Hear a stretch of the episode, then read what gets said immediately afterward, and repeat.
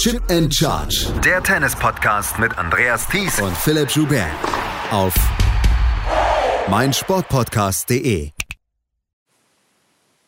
Noch keine Woche ist die letzte Challenger Corner vorbei. Da gibt es schon die neue, weil letzte Woche in Mauthausen in Österreich ein größeres Challenger gespielt worden ist. Und eigentlich wären es die österreichischen Meisterschaften gewesen, wenn nicht ein Spieler aus Serbien hier kräftig in die Suppe gespuckt hätte. Herzlich willkommen zu dieser neuen Ausgabe der Challenger Corner, powered by Chip and Charge. Mein Name ist Andreas Thies, natürlich wieder mit dabei der Macher von tennistourtalk.com, Florian Heer. Hallo Florian. Servus Andreas. Wann wird's Frühling? Das ist eine tatsächlich sehr, sehr gute Frage und äh, da triffst du ja den Nerv bei mir ganz, ganz gewaltig, denn ich warte nur auf mehr Sonne. Ja, wir warten jetzt inzwischen hier in Süddeutschland alle auf mehr Sonne. Ähm, weswegen ich das frage, letzte Woche wurde in Mauthausen gespielt, ein Challenger, was es noch gar nicht so lange gibt. Und die Organisatoren hatten wirklich äh, Stress, dieses Turnier bis zum Sonntagabend durchzubekommen. Sie haben es am Ende geschafft. Unter anderem, das hast du auch in deinem Tennisnet-Artikel geschrieben, unter anderem auch deswegen, weil sie äh, tatsächlich zwischendurch Plane auf den Platz gepackt hatten. Ja, also es war, vielleicht das mal kurz zu erklären, es war die zweite Ausgabe. Ähm, letztes Jahr hat Juri Rodionov das Turnier gewonnen und jetzt also zweite Ausgabe der Upper Austria Open in äh, Mauthausen. Und ja, sie hatten wirklich Pech diese Woche, aber du hast es ja schon gesagt, eigentlich, ja, man kann schon sagen, überall hier in unseren Breitengraden ist es ja ziemlich nass. Und so natürlich eben auch bei diesem Turnier und gerade zum Finaltag hat es dazu geführt, dass das, ja, dieser Finaltag ähm, tatsächlich insgesamt das Match gute sechs Stunden gedauert hat mit zwei Regenunterbrechungen, die immer wieder stattfanden. Aber sie waren recht clever und das fand ich äh, eine ganz tolle Aktion. Man hat dann also ein bisschen improvisiert und hat also den Platz mit ähm, ja so improvisierten Planen abgedeckt. Das ist ja etwas, was man im Sandplatztennis wirklich nicht so häufig sieht und schon gar nicht auf Challenger-Ebene. Und ähm, das war, glaube ich, dann tatsächlich eine ganz gute Aktion, um am Ende dann auch den Platz wieder schnell trocken zu haben, um es nicht noch länger ähm, ja, ja, herauszögern zu müssen. Das Turnier in Mauthausen hatte dann auch noch ähm, eine sehr, sehr gute Nachricht zu vermelden gehabt, weil Dominik Thiem ist angetreten bei diesem Turnier. Dominik Thiem, über den haben wir auch bei Chip and Charge schon häufiger gesprochen, dass der seit einem Jahr, eigentlich seit seinem Comeback, versucht, wieder in die Form anzuknüpfen, die er 2020 noch hatte, als er die US Open damals gewonnen hat. Seit seiner ähm, Verletzung damals auf Mallorca im, äh, auf, beim Rasenturnier mit dem Handgelenk hat er nie wieder diese Form erreicht. Und er hat dieses Turnier gesucht für Spielpraxis, weil er muss jetzt auch mal wieder zusehen, dass er unter die Top 100 kommt, beziehungsweise unter den Top 100 bleibt und weiter in der Weltrangliste steigt. Aber eine bessere Nachricht hätte dieses Turnier überhaupt nicht bekommen können. Nein, also das war für die Veranstalter natürlich eine, eine richtige Sensation, eigentlich schon fast, dass man sagen kann, dass Dominik Thiem hier mit aufschlägt. Und das hat sich ja dann auch im Zuschauerzuspruch äh, wiedergespiegelt. Also ähm, es war das Finalwochenende war komplett ausverkauft. Jetzt muss man natürlich fairerweise sagen, es ist jetzt nicht die große, äh, der große Court oder diese große Kapazität, die es dort gibt, aber immerhin kamen dort 5000 Zuschauer die Woche über zum Turnier, ähm, wobei man festhalten muss, ich habe das mal nachgeschaut, Mauthausen selber gerade mal 5000 Einwohner hat. Also da war zumindest mal einmal der gesamte Ort auf den Beinen, um zumindest vielleicht einmal Dominik Thiemen zu sehen. Und ähm, ich war ja auch zum Finaltag kurz dort und ähm, es haben sich also wirklich auch lange Schlangen gebildet ähm, am Eingang und äh, es stand also auch schon das Schild da, dass äh, das Turnier restlos oder der Tag, das Finale restlos ausverkauft ist und äh, ja, umso trauriger war es vielleicht ein bisschen für die Zuschauer, dass das Wetter dann am Ende nicht mitgespielt hat, aber insgesamt war es natürlich eine richtig coole Geschichte, dass Dominik Thiem dort mit dabei war. Dominik Thiem hat das Halbfinale erreicht und über seinen Halbfinalgegner und dann späteren Sieger Hamad Medjedovic, da werden wir gleich noch sprechen, aber ähm, du hast wieder ein paar Interviews mitgebracht. Der Kollege von tennistourtalk.com, Dietmar Kasper, war vor Ort, auch mehrere Tage, und der hat ein paar Interviews mitgebracht. Unter anderem mit dem Erstrundengegner von Dominik Thiem. Das ist nämlich Matthias Uivari. Der hat hier quasi sein erstes Challenger gespielt, hatte sich durch die Qualifikation durchgekämpft und vor dieser, äh, bevor die Qualifikanten ähm, gesetzt worden sind, also in diesen Draw untergebracht worden sind, da hat Dietmar Kasper mit ihm gesprochen. Und das hören wir jetzt mal. So, Matthias Ulvagi, erster Start beim Challenger-Turnier, gleich im Hauptfeld. Wie fühlt sich das für dich an? Super. Ähm, ja, bin, bin nicht, nicht, nicht sehr viel Erfahr äh, Erwartungen hergefahren. Aber ja, mich seinen ersten Punkt ziemlich gut gefühlt, den Ball gut am Schläger gehabt, gut aufgeschlagen. Und so ist es dann dahin gegangen. Wann hast du dann erfahren, dass du die Wildcard hier kriegst? Äh, vorgestern. Okay. Ja, äh, am Freit Freitag. Freitag, ja. Freitag. Genau. Äh, du hast ja letztes Jahr noch in Junioren gespielt. Äh, Ja. Da hast du ja noch gar nicht auf der Herrentour gespielt gehabt, oder? Na, Genau. also im Sommer habe hab ich meinen ersten wirklich Hoppe Future angefangen zu spielen. Genau, du hast ja heuer, glaube ein paar Futures in der Türkei oder wo gespielt, Ja, glaube ich. Ja. Äh, wie war jetzt für dich so der Übergang vom sagen wir, Juniorenbereich zu den Herren? Ziemlich äh, ist, war, war nicht sehr gut. Also äh, nicht so einen guten Start erwischt heuer. Und war ziemlich viel in, der, in Antalya unterwegs, von 15.000, aber relativ erfolgslos. Aber jetzt seit zwei Wochen, wo ich habe jetzt wieder gespielt in Serbien, bin ich Viertel gekommen. Und jetzt hier, also seit, seit, seit zwei Wochen geht es nur mehr bergauf. Wo würdest du sagen, liegen da so ein bisschen die Hauptunterschiede? Würdest du jetzt wohl sagen, dass du jetzt halt nicht gut drauf hast oder was es, sag ich mal, was es spielerisch noch geht, da den Unterschied zu machen? Ja, ähm, Niveauunterschied zwischen Future und Challenger ist nicht sehr groß. Es ist meistens immer nur Kleinigkeiten, aber ähm, in, in Antalya habe ich auch nicht schlecht gespielt, aber immer knapp verloren und immer einzelne Punkte haben entschieden. Und diesmal gehen diese Punkte an meiner Seite, habe ich ein bisschen mehr Glück und mehr, mehr Selbstvertrauen. Und so geht es dann dahin, ja, dann spielst du automatisch auch besser. Wenn du Genau, die Qualifier sind ja noch nicht reingelost. Hab, äh, Schaut man da vorher schon ein bisschen so, was für Spots da sein Ja, könnte? sicher, Und ja. wer da, sage ich mal, steht ja zum Beispiel Dominik Thiem zur Auswahl, wer da ist jetzt lieber so, sag ich mal, so das große Match zu haben oder einen, wo du sagst, da hätte ich jetzt vielleicht sportlich eher eine Chance? Mir wäre es relativ wurscht eigentlich. Also gegen ein Team wäre es richtig geil, sicher. Ähm, allem am Center Court, vom Publikum. Aber allem, wenn ich gegen einen anderen Qualifikanten spiele oder gegen, nicht gegen ein Team, dann wäre es mir auch wäre wär auch sicher ein geiles Match. Also es sind, alle Matches werden schwer sein und werde wieder mein bestes Tennis abrufen müssen. Aber ja, ich, ich freue mich schon und ja, werde es genießen. Ja, äh, kannst du ein bisschen so über deine Entwicklung da, wo hast du angefangen zu spielen, wo trainierst du? Ja, ich habe mit fünf Jahren angefangen mit meinem jetzigen Trainer, mit Herbert Rosenkranz. Und ja, ich trainiere mit ihm mein ganzes Leben lang schon. Und ja, er, ist, er, er hilft mir sehr bei der, bei der Entwicklung und ist echt ein super Trainer. Begleitet er dich auch auf weitere Turniere oder Ja, ja, ja, ich bin viel mit ihm gefahren bei den Junioren. Und jetzt in letzter Zeit konnte er nicht, nicht sehr viel mitfahren, weil ähm, es für mich auch billiger ist. Aber jetzt da bei so einem Event, da, da ist, ist, ist schon gut, wenn er dabei ist. Und, ähm, ja, Äh, wie schaut das aus? Kriegst du irgendwie vom ÖTV irgendwie Unterstützung? Bist du da am Kader oder irgendwas? Ja, ja also ich bin im, im Future Davis Cup, also im Next Gen Davis Cup. Und da unterstützen sie mich ja mit 8000 Euro. Und letztes Jahr hat mich auch der TV sehr viel unterstützt bei den Junioren, auf Turnier, Turniere begleitet und mit Turnierbetreuungen haben es viele gehabt für mich. Ja. Genau, was hast du so Super. turniermäßig so die nächsten Wochen so geplant? Gibt es da schon so eine Grobplanung oder? Ja, jetzt, jetzt fangen dann die Future in Österreich an, am 22. schon in Villach. Und nachher gibt es auch dann in Österreich ein Future. Und was halt in der Nähe sein wird, werde Genau. ich auf jeden Fall mitspielen.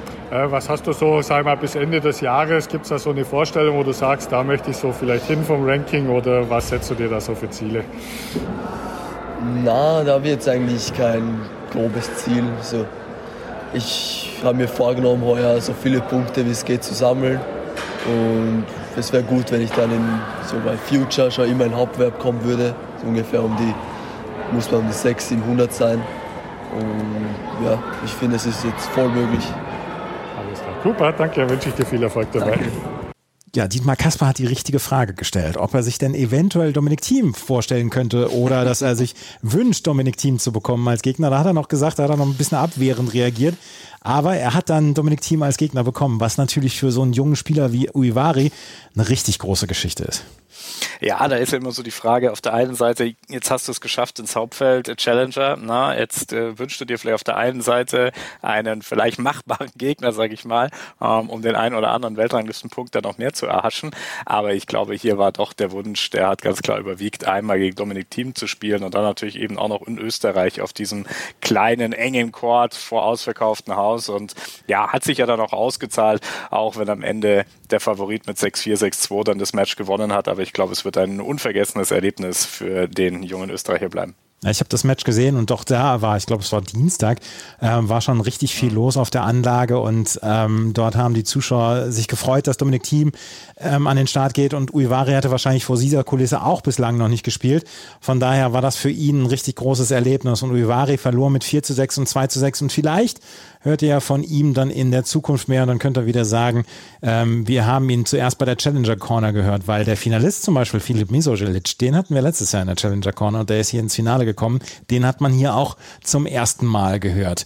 Äh, Uivari ist in der ersten Runde ausgeschieden. Dominik Thiem konnte dann gegen Federico Del Bonis in der zweiten Runde ge gewinnen und dann gegen Dino Prismic im Viertelfinale. Und auch den Gegner von Dominik Thiem hatte Dietmar Kasper im Interview. Dino Prismic aus Kroatien, der hatte in der ersten Runde gegen Miljan Sikic aus Serbien gewonnen und dann in der zweiten Runde gegen Leandro Riedi gewonnen. Über den sprechen wir auch gleich noch.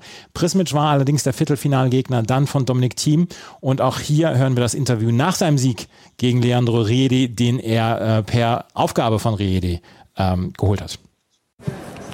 So Dino, congrats. Second win here in Mauthausen. How did you feel on the court today? Yeah, I'm very happy about that. Uh, I feel amazing.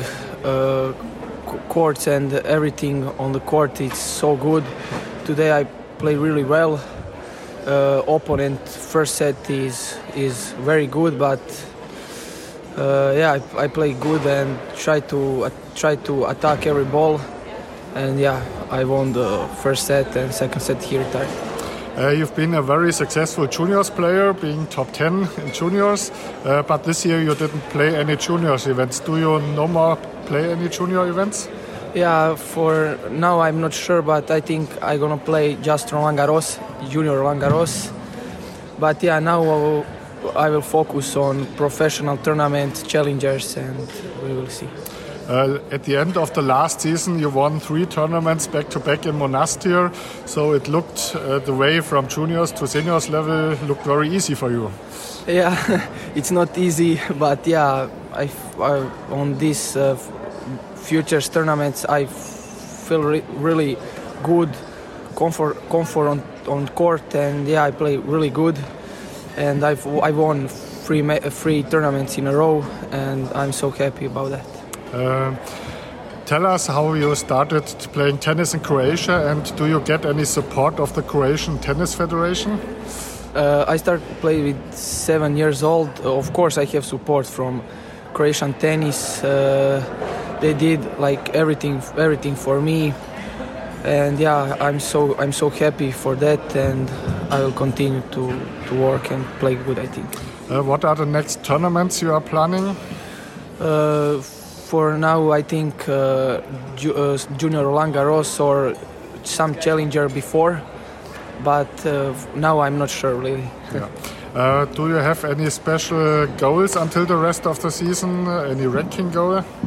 Yeah, I I want to be top 200, but uh, I need to play like really good for that because it's really it's a big thing for me with 17 years old. But I will try. Okay, thank you. All the best. Ja, Dino Prismic, ähm, was mir aufgefallen ist, er hat sehr, sehr hohe Ziele. Er möchte in die Top 200 in dieser Weltrangliste noch kommen und das ist ja durchaus ein sehr, sehr hohes Ziel für einen 17-Jährigen. Hm, ja, genau, also äh, genauso alt eigentlich wie Uivari, äh, aber ist doch schon wesentlich weiter, muss man fairerweise sagen. Der hat ja schon äh, insgesamt fünf Turniere auf der ITF World Tennis Tour gewinnen können, unter anderem auch einen dieses Jahr in Porridge. Also bei dem äh, berühmten äh, Swing dort in Istrien.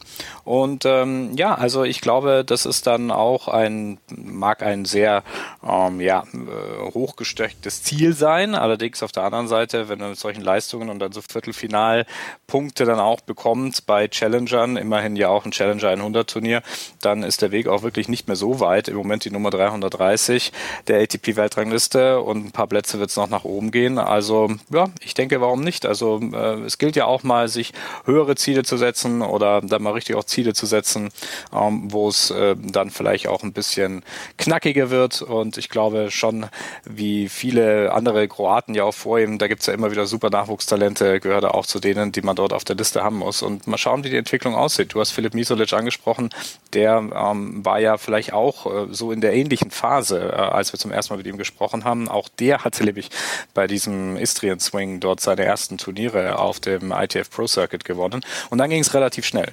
Und ähm, was ähnliches könnte ich mir in dem Fall hier auch für Brismic vorstellen. Ich muss ehrlich gesagt, ich habe ihn jetzt nicht so genau beobachtet während des Turniers, aber die kroatische Tennisschule alleine, die spricht ja oftmals schon für sich.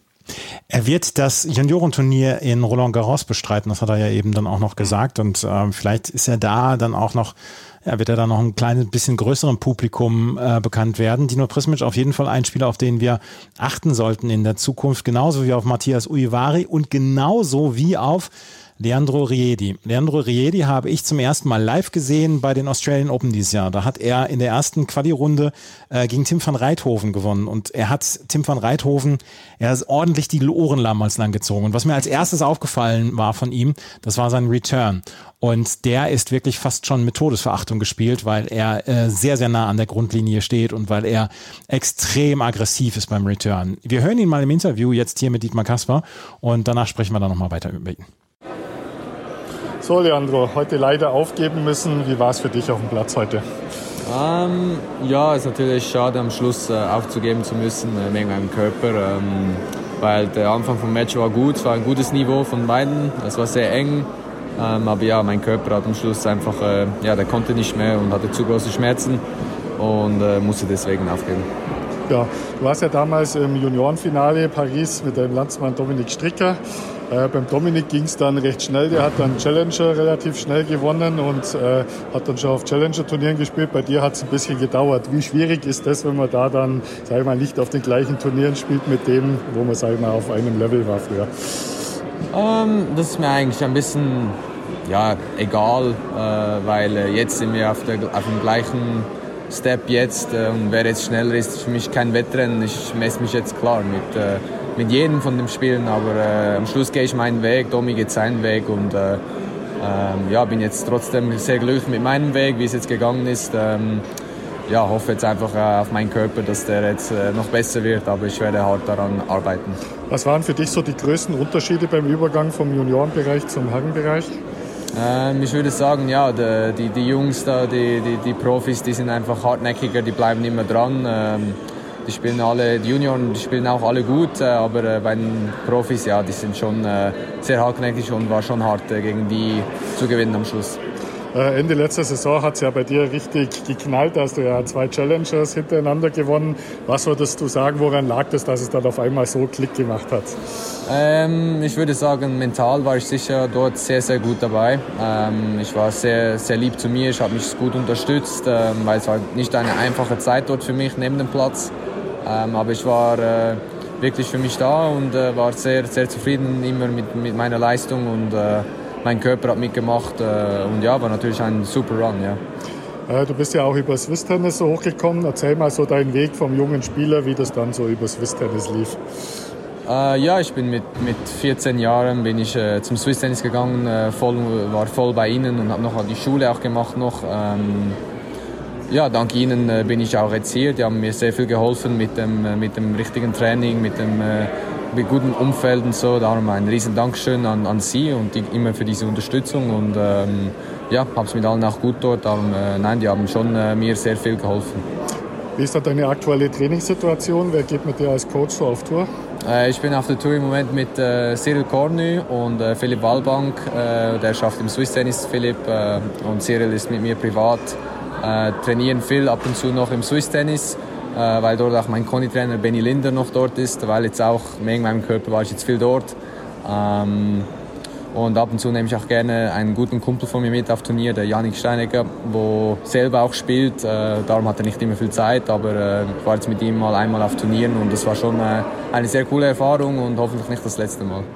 Äh, in Deutschland ist dir aufgefallen, du warst im Davis Cup Kader beim Davis Cup Spiel gegen Deutschland. Erzähl mal über deine Erfahrungen. Wie ist es mit so einem Spieler wie Stan Wawrinka da im Team zu sein? Ähm, ja, natürlich ist es, ist es schön, äh, mit Stan im Team zu sein. Ich meine, das ist ein Champion, äh, gegen Deutschland im vollen Publikum zu spielen dort. Äh, ja, das war, war eine tolle Erfahrung und äh, war auch sehr eng, das Ganze dort. Das war ganz, ganz cool und schön, dass wir am Schluss gewonnen haben.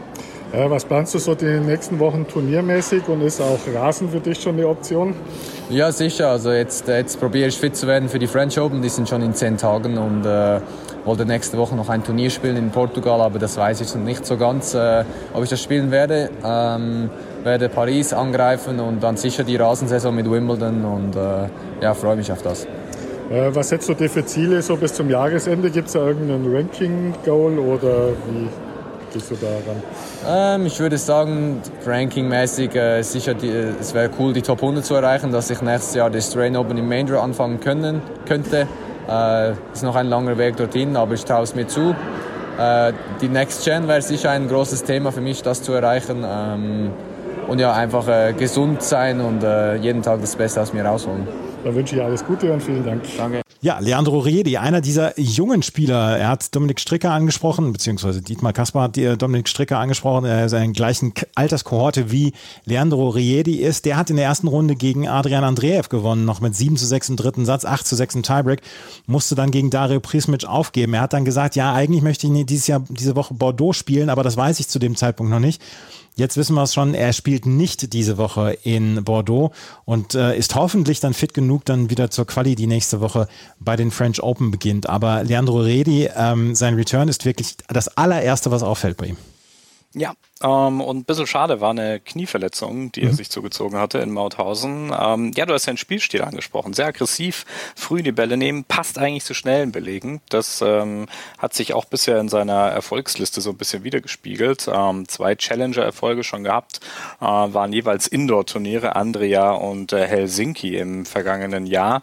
Dazu noch ähm, ja, Turniersiege auf den Futures, ähm, unter anderem auch auf Teppich äh, vor heimischem Publikum im Trimbach. Also zeigt schon, das sind die Belege, die ihm liegen. Und ich muss ja sagen, ähm, als ich Riedi das erste Mal gesehen habe, äh, auch wenn der Vergleich nicht wirklich zählt, aber mich äh, erinnert er einfach an Alexander Zverev.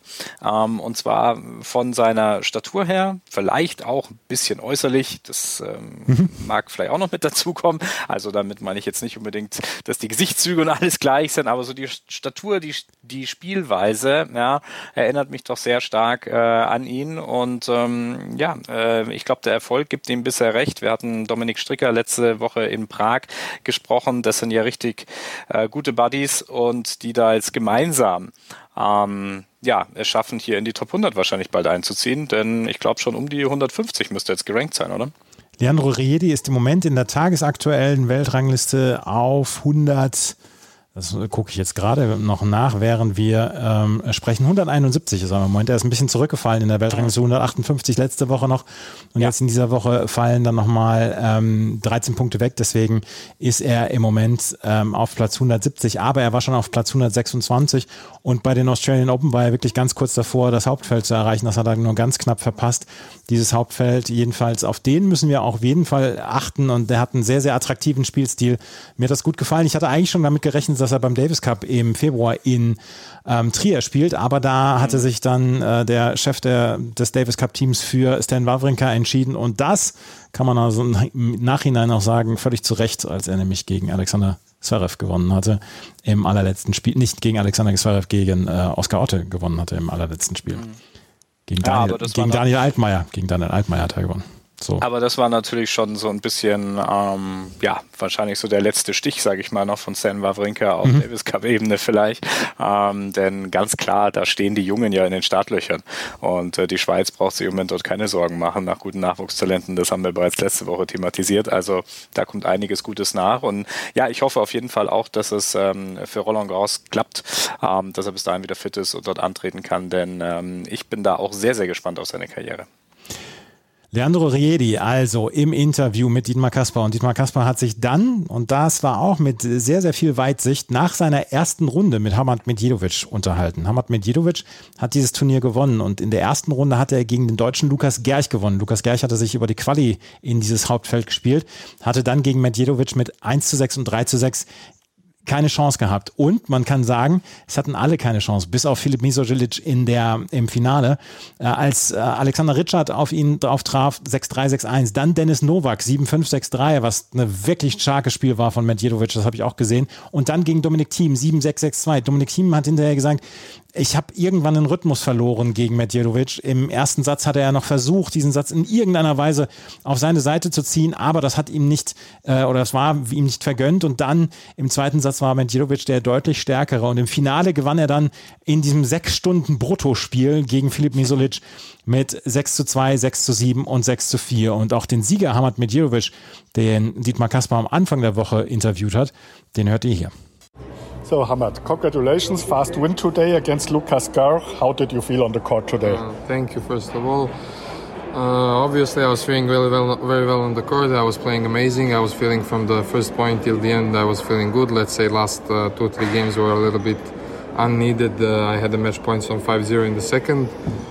Then, uh, you know, tennis is a sport like this. After, if you lose some point that it's important, it can get dangerous for you. But uh, I'm happy that I managed to win at the end.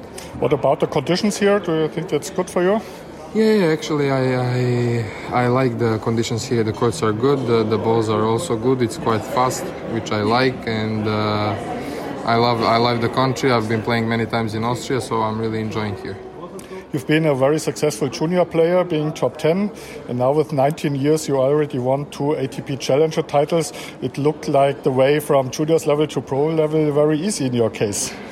I mean, uh, it may have looked uh, easy, but it was not easy for sure because uh, the journey the journey is, is, tough. I mean, especially when you change from juniors to seniors to pro tennis stuff, it needs a lot of work. It requires a lot of work, a lot of uh, passion and everything. But I'm, I'm just thankful the, where I am today, and I'm looking forward for every match in the tournament to get better as I can. Uh, you won your biggest junior title in Berlin in Germany, your first challenger in Lüdenscheid in Germany. So Germany is not a bad plaster yeah, for you. Yeah, for sure. I mean, Germany and Austria, I'm feeling really like at home here, especially that uh, many people from my country are also living here. And uh, every time that I, when I come to play in both of these countries, I'm feeling, I'm feeling like I'm at home. Uh, can you describe short the way? Uh, did you get uh, any support from the Serbian Tennis Federation, or what was your way to? Uh, yeah, for sure. I'm getting the support from the Serbian Tennis Federation since I was a kid. Uh, they're very good to me, very kind, and I'm very grateful. Uh, do you still practice at the Djokovic Academy? Yes, yes, I am now for I don't know more than two, less than three years, somewhere about three years. I'm still there. I'm. I, it doesn't look like I'm gonna go out from there. I'm really enjoying my time there. It's it's perfect place for me. I'm enjoying whenever I'm home. I'm practicing. I'm spending my days there, and uh, yeah. Uh, what tournaments do you plan in the next weeks? Uh, I right now I'm playing here.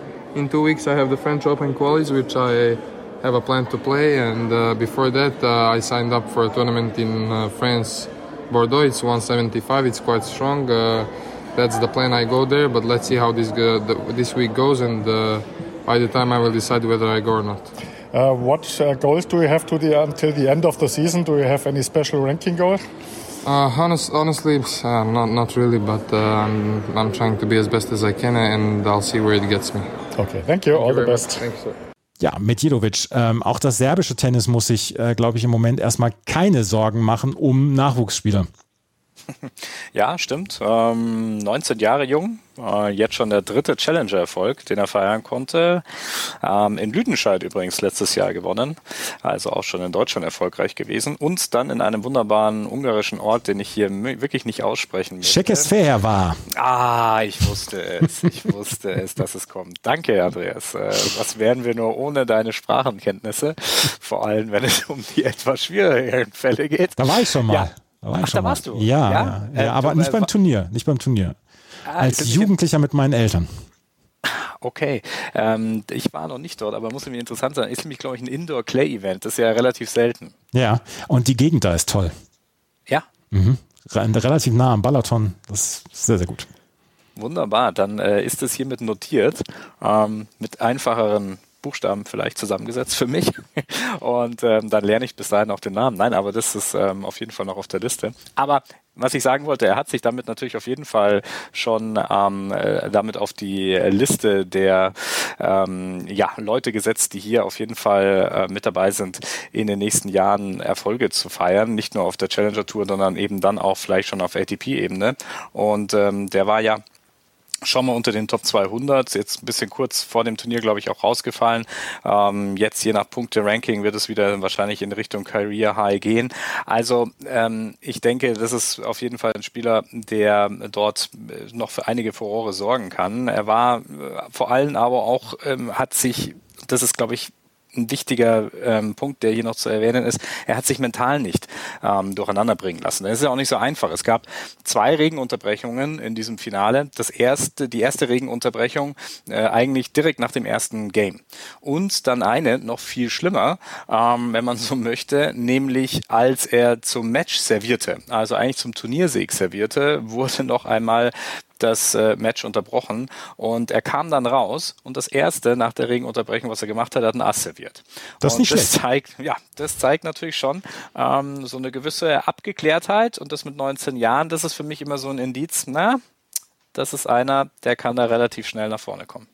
Hamad Medjedovic im Moment 165. der Weltrangliste, während wir, ähm, mhm. während wir sprechen. Und das ist natürlich für einen 19-Jährigen auch schon mal eine richtig gute Situation. Und auch er wird bei der Quali dabei sein für die French Open. Quali ist durchaus immer eine interessante Geschichte, weil man dann genau solche Spieler dann auch ähm, kennenlernt und kennenlernen kann, die vielleicht in den nächsten Jahren für Furore sorgen können. Während wir aufnehmen, ist es noch keine halbe Stunde her, dass zum Beispiel Fabian Marujan aus Ungarn, äh, auch ein Challenger-Spieler in den letzten, in den letzten Monaten und Jahren, dass der gerade gegen Carlos Alcaraz gewonnen hat. Und wenn man die Leute dann beobachtet, gerade bei diesen, bei diesen Qualifikationsturnieren bei diesen Challengern, kann man hinterher sagen, ja, den hatte ich schon auf dem Zettel. Ja, und äh, es muss, ich tut mir leid, wenn wir uns immer wiederholen, aber äh, da wird gutes Tennis gespielt. So. Ne? Also manchmal, manchmal kommt es ja immer so vor, als ähm, wenn ich dann auch oft in den Kommentaren höre, die Nummer 180 der Weltrangliste, das klingt immer so, ja, irgendwo unter ferner liefen, aber es ist der 180 beste Tennisspieler der Welt. Ja, ja. Und ähm, technisch können die im Endeffekt fast alles. Ne? Also das ist gar nicht der Punkt. Es ist viel, äh, es geht viel um die mentale Seite. Es geht viel aber auch hier eben solide zu spielen und konstant zu spielen. Das ist das Wichtige. Ja, ein Spieler wie Marojan, dass der eine Bombenvorhand hat, dass der, wie auch gerade in dem Spiel gegen Alcaraz gezeigt, äh, den einen oder anderen sensationellen Dropshots damit einstreuen kann. Das weiß man, wenn man Challenger-Tennis schaut. Aber man weiß eben auch, dass wenn er mal den einen oder anderen Vorhandball von der Grundlinie runterdonnern möchte, dass der manchmal vielleicht auch zehn Meter im Aus liegt. Und das ist eben das Problem. Also das heißt, du brauchst diese tatsächlich konstant auf diesem Niveau wirklich mindestens zwei, natürlich besser noch drei Sätze spielen zu können. Und dann kann man eben auch mit den ganz, ganz Großen der Welt auch tatsächlich mithalten. Und ähm, das ist wieder ein perfekter Beweis dazu. Und es ist vor allem auch eine gewisse Erfahrung. Das muss man auch dazu sagen, gerade für die Jüngeren. Das ist ja auch bekannt. Ich plädiere immer dafür, junge Spieler möglichst früh an die ähm, ja, Seniorenturniere, an die Herrenturniere eben heranzuführen, damit sie dort eben auch ihre ersten Erfahrungen sammeln. Denn das, die, die, die größte Gefahr birgt sich immer zwischen Junioren und äh, Herrenebene. Diesen Sprung zu schaffen, das ist die Krux, das muss es sein. Äh, Alexander Zverev verliert gegen die 200 der Weltrangliste, blamiert sich gegen die 200 der Weltrangliste. Hm, der hat sich nicht blamiert, der hat gegen einen Spieler verloren, der einer der besten Tennisspieler der Welt ist. Und das, das ist dann ja auch wirklich immer, es gibt dann nur 200 Leute, die besser Tennis spielen auf der Welt als dieser Mensch. Und das ist dann halt schon ja, äh, das muss man immer wieder in den Kontext stellen, dass die Jungs dort auch extrem gutes Tennis spielen können. Und wir haben es dann gerade heute gesehen. Während ihr das hört, ist es dann vielleicht schon ein oder zwei Tage hier. Das war es auf jeden Fall mit der neuen Ausgabe der Challenger Corner, powered by Chip and Charge. Hier unter anderem auf meinsportpodcast.de und überall, wo es Podcasts gibt. Ähm, diese Woche gibt es zwei Riesenturniere, zwei Riesen-Challenger-Turniere in Bordeaux und in Turin. Ein bisschen ungleichgewichtig ähm, besetzt. In Bordeaux spielen sie alle, unter anderem auch Jan-Lennart Struff und in Turin haben alle abgesagt. Und ähm, ja, wir schauen mal, wie das Turnier dann vonstatten geht. Und in ein paar Wochen gibt es dann auch wieder nach dem French Open spätestens, gibt es dann auch wieder eine neue Ausgabe der Challenger Corner. Wenn euch das gefällt, was wir machen, freuen wir uns über Bewertungen, Rezensionen auf iTunes und auf Spotify.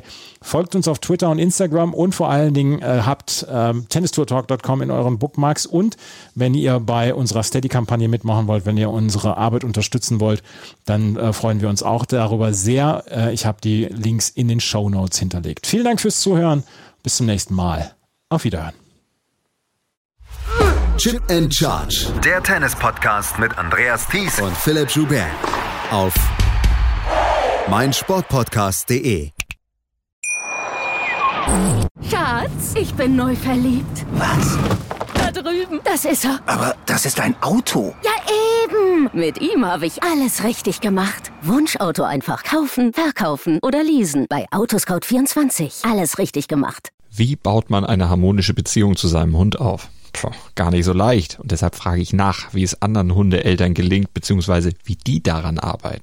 Bei Iswas Dog reden wir dann drüber. Alle 14 Tage neu mit mir, Malte Asmus und unserer Expertin für eine harmonische Mensch-Hund-Beziehung, Melanie Lippisch. Ist was, Dog? Mit Malte Asmus. Überall, wo es Podcasts gibt.